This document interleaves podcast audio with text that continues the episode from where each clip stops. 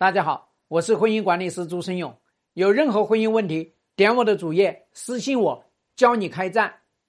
大家注意，你去做夫妻会谈的时候，千万不要想当场把他拿下。你跟他说：“那你发生什么事情离婚？”哦，没什么事情，就不可以？我不想跟你过了吗？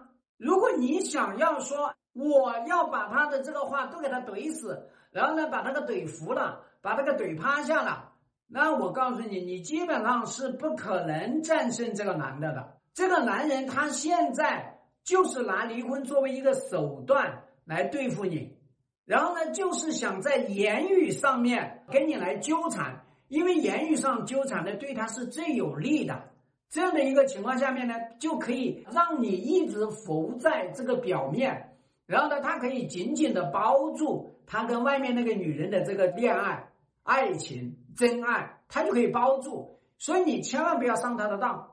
我们在夫妻沟通法门里面呢，从来都不想他说一句我们就接一句，他说一句我们就打一句，没有，从来都没有。你如果是说他说啊，我就不能这样子吗？我就不能那样子吗？你说你都可以，你确实可以不想过了。今天我给你一张 A 四纸，你去给我写下来。从哪些方面不想跟我过了？这就是夫妻沟通法门里面的哪字句，你给他就行了，不要再跟他聊了。因为这个男人的大脑，他要干嘛？他要一个时间和空间，他才能够冷静下来，他才能够思考。你越是跟他对着，越是想要在言语上面说服，我跟你说，他根本就不会听你的。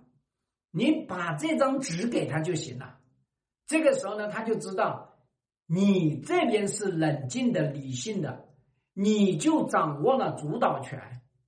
这样的情况下，他会跟着你的思维走，你千万不要跟着他的思维走。他提一个问题，你就去回答一个问题；他怼你一句，你就去攻他一句。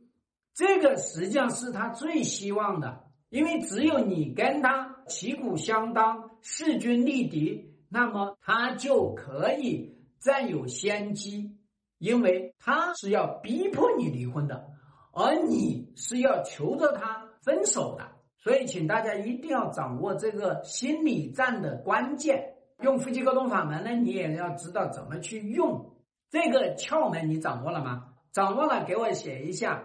说出去的话。就不打算收回来，希望对你的婚姻有所帮助。